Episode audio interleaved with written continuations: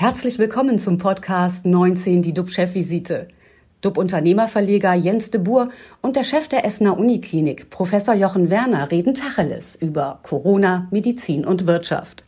Immer 19 Minuten, immer mit einem Gast.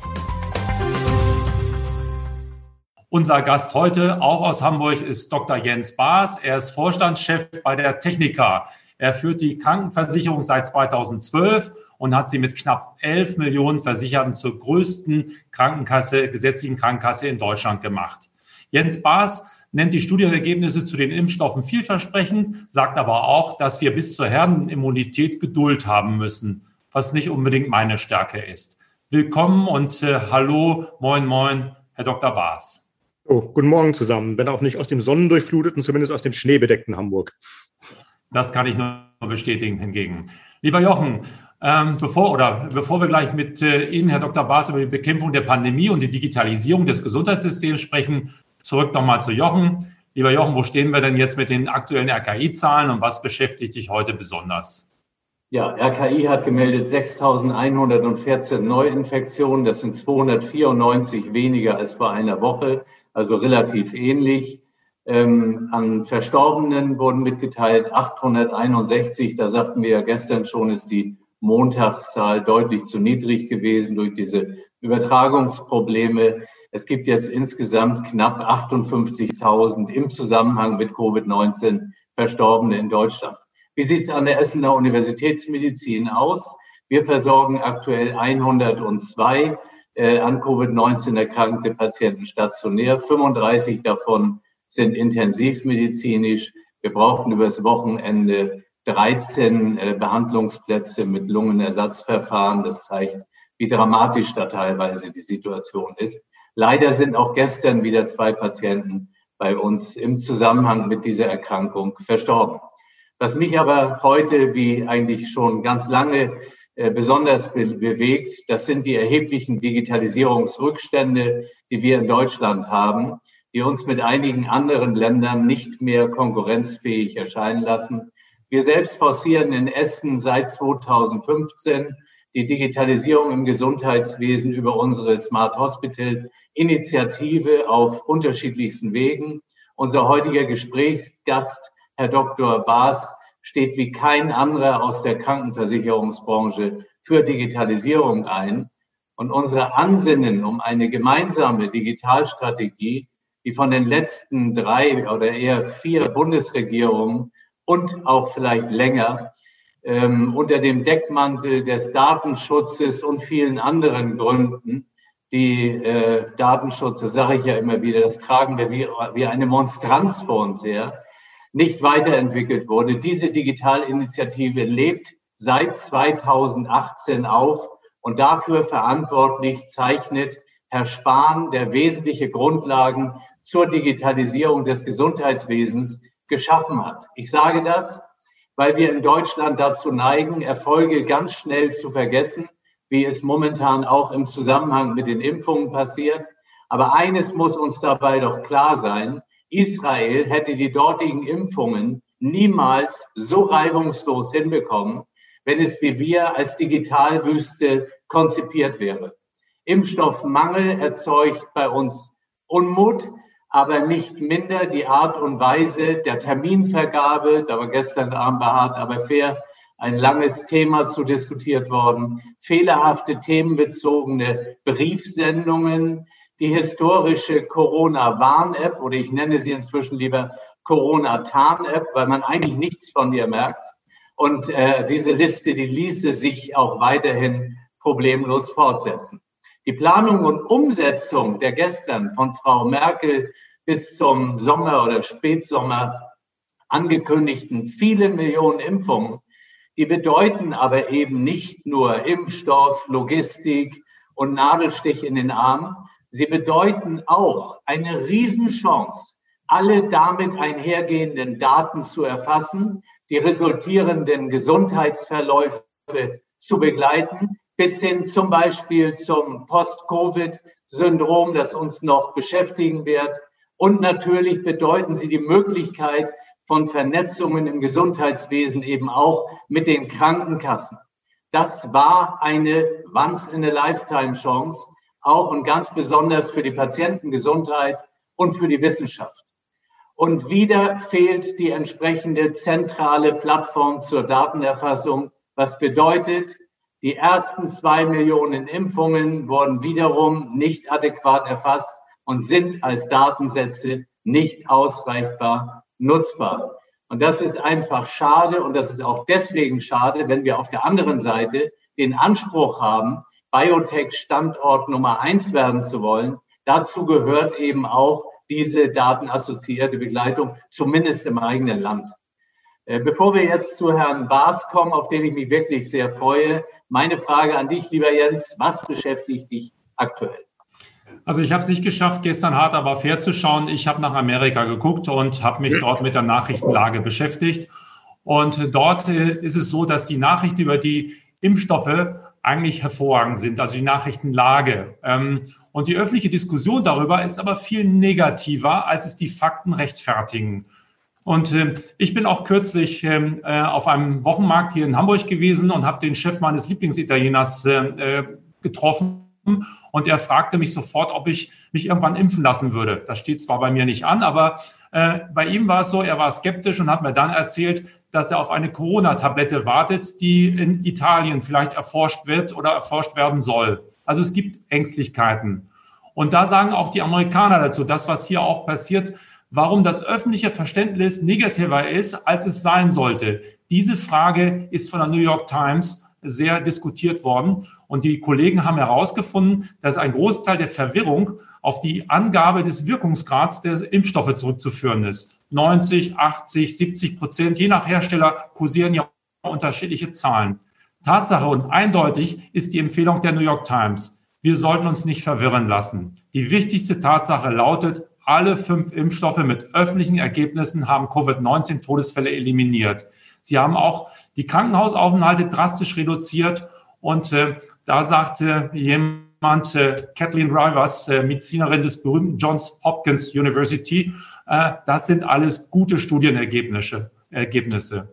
Also die Botschaft aus Amerika, die Impfstoffe sind in der Lage, das zu liefern, was sich die Menschen so verzweifelt wünschen, ein Ende der Pandemie.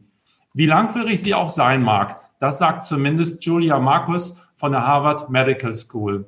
Das Problem, viele Menschen wie mein Stammitaliener sind verunsichert und klammern sich an die Heimat, äh, der man dann vertraut. Die Zweifler konzentrieren sich auf relativ kleine Unterschiede zwischen den Impfergebnissen. Daraus schließen sie fälschlicherweise, dass einige Impfstoffe keine schweren Krankheiten verhindern. Dabei sind die verfügbaren Daten sehr ermutigend und äh, auch was die Wirkung der Impfstoffe auf die Varianten, die Mutanten anbelangt. Laut New York Times von den, sind von den 75.000 Menschen, die einen der fünf Impfstoffe in einer der Forschungsstudie erhalten haben, bis heute ist kein einziger an Covid gestorben und nur wenige mussten ins Krankenhaus eingeliefert werden. Zum Vergleich, in einer typischen Grippesaison in den USA sterben zwischen 5 und 15 Menschen von diesen 75.000 als Vergleichsgruppe. Also ich freue mich auch, so wie du, dass wir heute äh, Dr. Jens Baas, den Chef der Technikerkrankenkasse, in der Sendung haben. Er ist nämlich ausgebildeter Arzt. Er war Top-Consultant und äh, bei einer weltweiten Beratungsfirma und steht heute äh, der größten deutschen Krankenkasse vor. Nochmals willkommen und äh, Lieber Dr. Baas, was glauben Sie denn, warum die positiven Impfnachrichten keinen Stimmungsumschwung bringen? Ich, ich, glaube, es ist im Moment weniger das Thema Impfung im Sinne der, die Menschen haben Angst vor der medizinischen Impfung. Es ist das ganze Chaos rund um die Impfung, in der, sage ich mal, die eigentlich gute Nachricht, dass nämlich innerhalb kürzester Zeit, das muss man wirklich als Sensation bezeichnen, innerhalb kürzester Zeit eine ganze Reihe von guten Wirkstoffen entwickelt wurden, auf den Markt gebracht wurden für ein völlig neues Virus innerhalb von unter einem Jahr, in einen produktionsfähigen Impfstoff zu gehen, ist wirklich eine sensationelle Neuigkeit, das auch noch mit einem Mechanismus, den man bisher noch nie für eine Impfung eingesetzt hat, sondern bisher nur in der Grundlagenforschung sich angeschaut hatte, ist wirklich eine ganz, ganz tolle Neuigkeit. Man muss aber leider eben auch sehen, den Einsatz der Impfung, den Kaufen des, Kaufen des Impfstoffs, die Organisation der Impfung, das funktioniert alles andere als gut. Ähm, da ist im Moment in der Tat einiges im Argen. Und ich glaube, so eine Mischung aus diesem Chaos, was rund um die Impfung leider im Moment gerade besteht, gemischt mit einer gewissen Impfskepsis, die wir leider bei dem einen oder anderen seit, seit Jahren schon sehen, das führt zu diesem Ergebnis. Trotzdem sind wir im Moment in der Phase, ich glaube, das muss man auch mal wieder ganz deutlich sagen, wo nicht die Impfskepsis das restringierende Problem ist, sondern das Problem im Moment ist, es gibt zu wenig Angebot, weil der Impfstoff einfach nicht da ist. Das wird meiner Prognose nach irgendwann im Spätsommer, Anfang Herbst dann umschlagen. Dann werden genug Impfstoffe da sein, dann wird das Problem sein, dass es eine ganze Menge Leute geben wird, die sagen, ich will mich aber gar nicht impfen lassen aus verschiedenen Gründen, über die wir sicher auch gleich noch reden können. Im Moment sind wir aber noch in der Phase, wo wir viel mehr Leute haben, die sich impfen lassen würden, wenn man denn überhaupt sich impfen lassen könnte. Und wie gesagt, ich, meine Prognose Spätsommer, im Herbst wird es umschlagen, da wird es genau umgekehrt sein. Dann werden wir mehr impfen, mehr Menschen impfen müssen, damit man eine gewisse ähm, durch Impfung der Bevölkerung erreicht. Und dann wird das Problem auf einmal sein, dass wir dann die Menschen nicht mehr erreichen können, weil sie Angst vor Impfungen haben. Sie sind ja auch ausgewiesener Fachmann, Jochen sagte es, für digitale Gesundheit. Wo steht denn Deutschland in Sachen Digitalisierung des Gesundheitswesens? Hat uns die Corona-Krise hier etwas vorangebracht? Ja, also ich, ich teile da sehr die Einschätzung von Professor Werner. Es ist in der Tat so, dass wir nicht in allen Ecken mit dem übereinstimmen, was unser Bundesgesundheitsminister in der letzten Legislaturperiode gemacht hat. Ganz im Gegenteil, wir kommen nach, nachher ja auch noch auf Themen, wie entwickelt sich Gesundheitssystem, wie entwickelt sich Kosten. Da gibt es eine ganze Menge Kritikpunkte. Aber man muss trotzdem festhalten, im Bereich der Digitalisierung hat er so viel bewegt, wie wirklich alle vor ihm nicht. Ähm, und damit muss man auch ehrlicherweise sagen, ist er wahrscheinlich der Gesundheitsminister, der von allen in der letzten Zeit die größte Legacy hinterlässt, bei dem wirklich auch irgendwas erreicht wurde in seiner, in seiner Zeit. Denn die Digitalisierung ist stark vorangekommen. Ich sage es immer ganz, ganz deutlich. Wären wir ein deutlich digitalisierteres System gewesen, wie es zum Beispiel Israel übrigens ist, ähm, auch da gebe ich Professor Werner völlig recht. Wären wir zu Anfang der Epidemie ein digitalisierteres System gewesen, hätten wir die Epidemie besser managen können. Sie wäre immer nicht weg gewesen, wir hätten immer noch natürlich Probleme damit gehabt, aber sie wäre besser zu managen gewesen. Es kann doch wirklich keinem mehr heutzutage einer erklären, warum in einem zivilisierten Land jeden Montag, Dienstag bei den Zahlen steht, ja, das waren es aber Wochenendzahlen, die stimmen wahrscheinlich nicht. Es kann doch nicht sein, dass bei jeder dritten Zahl irgendwo gesagt wird, ja, aber jetzt aus dem Saarland konnte heute nicht gemeldet werden oder Castro Brauxel ist gerade ausgefallen. Die Zahlen müssen zusammengeführt werden. Das kann nicht sein das Drama der, ähm, der App, ähm, auch da stimme ich völlig, stimme ich völlig zu. Ähm, sie zeigt da jetzt die Zahlen an. Das ist ja schon mal ganz spannend. Und die erste Zahl, die mich direkt überrascht hat, ist, wie viele gemeldete Corona-Infektionen sind in der App denn drin? Gestern waren es etwas über 400. Das heißt, von allen Leuten, die irgendwie eine Corona-Infektion haben, haben sich 400 in der App angemeldet, dass sie auch eine haben. Das zeigt, dass das im Prinzip wirklich nicht gut funktioniert, obwohl es gut funktionieren könnte. Ähm, und Dritter Punkt, ähm, den wir sicher auch noch ein bisschen ausführlicher diskutieren sollten, wo ich auch völlig recht gebe. Datenschutz wird in Deutschland als Monstranz vor uns hergetragen. Datenschutz ist im Gesundheitswesen extrem wichtig. Mich da bitte nicht falsch verstehen. Wir haben in Deutschland einen sehr starken Datenschutz. Wir haben eine europäische Datenschutzgrundverordnung. Mit all diesen könnte man sehr gut arbeiten. Ich gehe sogar so weit zu sagen, dass das Datenschutzthema in Europa ein Wettbewerbsvorteil sein könnte gegenüber den Amerikanern, die das deutlich lockerer sehen, gegenüber den Chinesen, die das zumindest ihrem Staat gegenüber deutlich lockerer sehen. Wir könnten Datenschutz in Europa als Wettbewerbsvorteil implementieren. Was wir aber machen in der Realität und in Deutschland leider sehr, sehr ausgeprägt ist, dass wir Datenschutz immer vorschieben, wenn es eigentlich um Interessenschutz geht ich würde immer jedem raten, der irgendwo in Deutschland das hört, ich kann irgendwas aus Datenschutzgründen nicht so hinterfragen, ob es wirklich um den Datenschutz des Patienten geht oder ob es darum geht, dass man in Wirklichkeit eigene Interessen schützen möchte. Mhm. gibt ja immer so, so Erlebnisse, wo man sozusagen so, so ein Schlüsselerlebnis hat, wo man das merkt. Und Sie hatten ja gerade gesagt, ich war in der großen ähm, Unternehmensberatung ähm, und wir hatten damals einen Kunden, bei dem man die Disease-Management-Programme eingeführt hat. Also die Mediziner erinnern sich, Disease-Management-Programme waren strukturierte Behandlungsprogramme, bei denen es ehrlich gesagt ganz wenig um die Behandlung ging. Vor allen Dingen ging es um Finanzflüsse zu den Krankenkassen. Aber nach außen hat man immer so getan, als wenn es um Behandlungsprogramme ginge. Da mussten die Patienten damals dem Arzt freigeben, dass ein bestimmter Bogen ähm, mit Daten des Patienten ausgefüllt werden musste. Also zum Beispiel, der Patient hat eine Blutzuckererkrankung. Ist klar, weil daraufhin ja die Gelder geflossen sind. Deswegen war das ganz wichtig, dass dieser Bogen ausgefüllt wurde. Also haben damals unser Auftraggeber mit den Kassenärzten in dem Fall verhandelt, um diesen Bogen auszufüllen da das ein gewisser Aufwand war, hat man dann 20 Euro für den Bogen angeboten. Und dann gab es einen Aufschrei. Also die Kassenärzte haben aufgeschrieben, das geht nicht. Ähm, wir, die Patienten vertrauen uns. Wir können nicht am Judas unserer Patienten werden. Das ist ein Judaslohn, den wir hier bekommen. Patienten vertrauen uns. Das ist gegen den hippokratischen Eid, was übrigens in meinem auch nicht dran stand, aber das wird dann immer gerne nach vorne geschoben. Also ist eine Sauerei. Die Patienten verraten uns, das ist gegen den Datenschutz. Jetzt gießen 25 Euro. Hm, ja, dann ist okay. Und das zeigt so ein bisschen, dass dieses Thema manchmal einfach als, als Pseudothema nach vorne gegangen wird. Und damit tun wir dem Datenschutz nichts Gutes. Wir sollten darauf achten, dass Datenschutz wirklich wichtig ist und eingehalten wird. Aber wir sollten ihn nicht überall als Instrument nehmen, um nur die eigenen Interessen zu schützen. Und das ist was, was wir im deutschen Gesundheitssystem ganz ausgeprägt sehen. Übrigens bei allen Playern, da nehme ich die Krankenkassen gar nicht aus. Also egal, wo Sie hinschauen, wird oft Datenschutz als Pseudo-Argument genommen, wenn man eigentlich nur eigene Interessen schützen möchte. Und da müssen wir, glaube ich, ganz energisch dagegen vorgehen. Es ist überhaupt nicht eins zu sehen, warum eine Corona-App nicht zum Beispiel ein Kontakttagebuch alleine füllen kann. Es nützt mir nichts zu sagen, ich hatte einen Kontakt. Es wäre viel schöner zu sagen, gestern in dieser Location hatten Sie einen Kontakt. Warum muss ich selber eingeben, dass ich infiziert bin? Warum kann ich nicht anonym in die App aus dem Labor reingeben, dieser Patient ist Corona-positiv? Das sind alles Dinge, die könnte man mit dem Datenschutz vereinbaren. Das müssen ja keine Daten sein, die öffentlich zugänglich sind. Macht man aber nicht, weil das Thema als Monstranz vor sich hergetragen wird. Und das ist ein, ein sehr großes Problem im deutschen Gesundheitssystem. Ein sensibles Thema und Sie sprudeln ja förmlich sozusagen äh, äh alles hervor, was Sie da beschäftigt und bewegt. Wir haben noch ein paar weitere Fragen. Vielleicht können wir da noch kurz kurz darauf eingehen, weil die Zeit schreitet voran.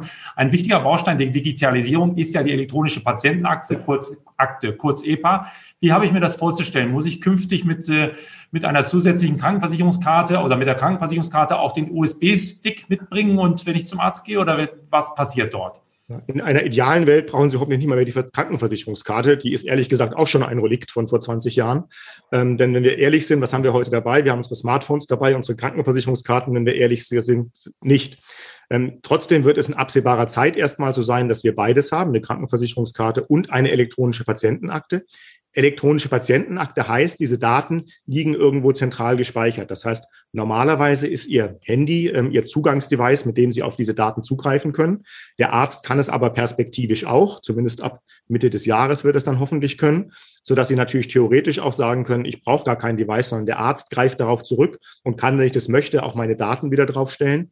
Der normale Umgang wird aber in der Zukunft in der Tat so sein. Sie werden eine App auf Ihrem Handy haben. Ähm, dort wird die elektronische Patientenakte als Zugang drauf sein. Die Daten sind, wie gesagt, dann zentral gespeichert und Sie können auf diese Daten zugreifen. Sie können dann sagen, was mit diesen Daten passieren soll, ob zum Beispiel ein Arzt die überhaupt sehen können soll oder nicht. Vielleicht wollen Sie das Ihrem Arzt nicht zeigen. Sie können sagen, ob die Krankenkasse sie sehen soll oder nicht, weil ähm, vielleicht möchten Sie auch, dass die Krankenkasse diese Daten nicht sieht. Das heißt, Sie haben zum ersten Mal im deutschen Gesundheitssystem dann die Möglichkeit, selber zu bestimmen, was mit ihren Patientendaten passiert und können dann eben auch diese Daten dem freigeben, für den sie glauben, dass es einen Nutzen bringt, wenn sie die dem freigeben würden.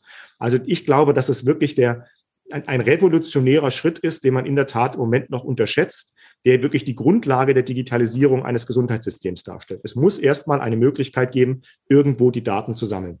Und das Schöne in Deutschland ist, diese Möglichkeit ist jetzt unter der Kontrolle des Patienten, unter der Kontrolle des Versicherten. Das ist genau die, der Weg, den wir gehen wollten. Und jetzt kann man darauf aufsetzen. Aber ich prophezei Ihnen jetzt schon, die Hindernisse dorthin werden noch groß sein, die Schwierigkeiten werden groß sein, die Diskussionen werden groß sein. Auch hier vielleicht ein Beispiel aus der Praxis. Als wir mit Ärztverbänden zum ersten Mal diese elektronische Patientenakte diskutiert haben, waren die sehr begeistert und sagten, das ist eine ganz tolle Sache, das möchten wir gerne haben. Eine Woche später haben wir mit denen geredet, da waren sie nicht mehr so begeistert. Ich gesagt, was, was ist jetzt passiert in einer Woche? Also vor einer Woche fandet ihr es toll, jetzt findet ihr es nicht mehr toll. Ich gesagt, ja, wir haben eins überlegt. Eins ist ja blöd.